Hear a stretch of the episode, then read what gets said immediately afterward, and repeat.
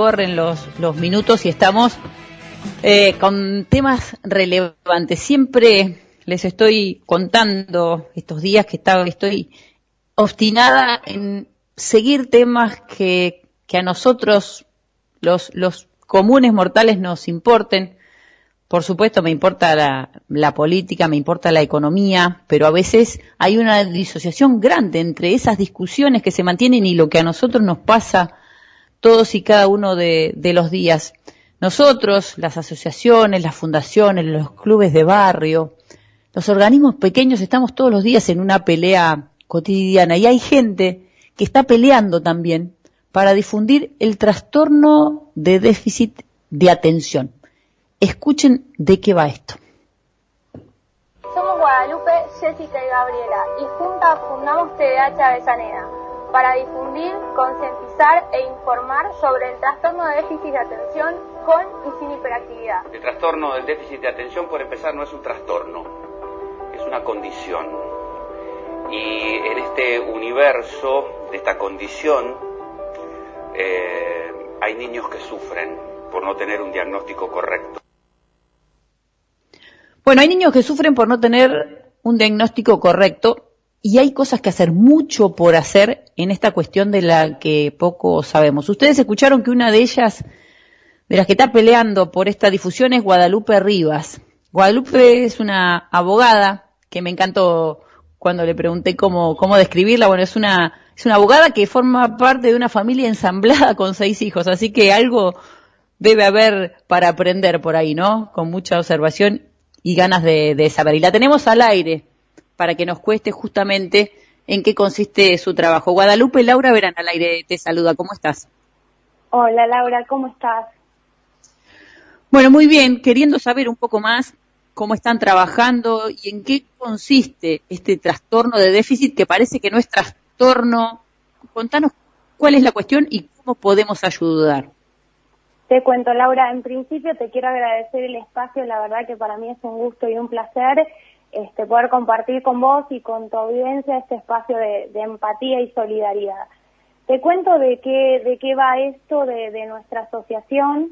Eh, nosotros somos TDH Avellaneda, como bien decías vos, y nuestra misión es visibilizar, concientizar y acompañar a las familias eh, que se encuentran atravesadas por un diagnóstico, ¿no? En este caso, el trastorno por déficit de atención con y sin hiperactividad. El trastorno por déficit de atención es eh, una condición del neurodesarrollo que afecta a un 10% de la población mundial, según los datos que arroja la Organización ¿A Mundial un de la 10% me estás diciendo, Guadalupe? ¿Estamos desasnando algo que le ocupa el 10% de la población? Exactamente, es un montón y estos son datos duros que ofrece la, la Organización Mundial de la Salud, ¿no?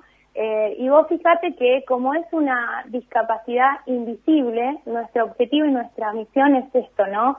Eh, visibilizar, hacer visible lo invisible para mejorar la calidad de vida de las personas con este diagnóstico, los niños, niñas, adolescentes y adultos y las de su familia. ¿Por qué digo esto, no? Porque eh, justamente las características de, de esta condición eh, son la hiperactividad, la impulsividad y la falta de atención.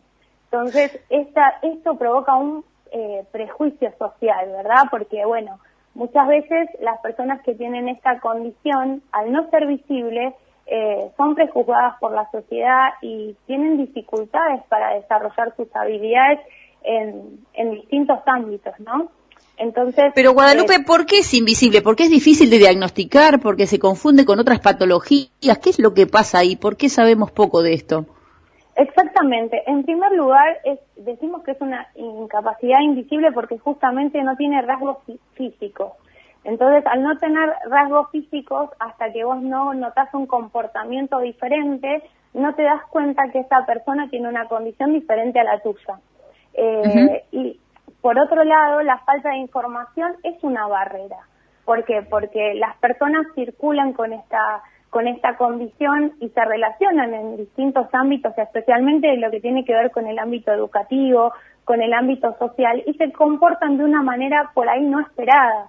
Por eso de los rasgos característicos de la condición, que es la impulsividad, eh, la hiperactividad. Entonces, bueno, vos imaginate que en un aula el chico con eh, hiperactividad no puede respetar las consignas de quédate quieto y escucha la clase magistral o lo que yo tengo para enseñarte. Entonces provoca cierta incomodidad eh, en el docente que no tiene la información adecuada. Por eso nosotros por ahí, eh, desde, desde la Fundación, lo que tratamos es de brindar información de una manera empática y no ponernos desde la vereda enfrente del docente, sino contarles de qué se trata, porque la formación docente no está incluida este, la formación sobre este tipo de patologías. Entonces, si vos decís, Guadalupe, que es una condición y no un trastorno, quiere decir que hay cosas que se pueden hacer para mejorarlo, no sé si para revertirlo, pero evidentemente se, se puede entrar por algún lugar y modificar esta cuestión.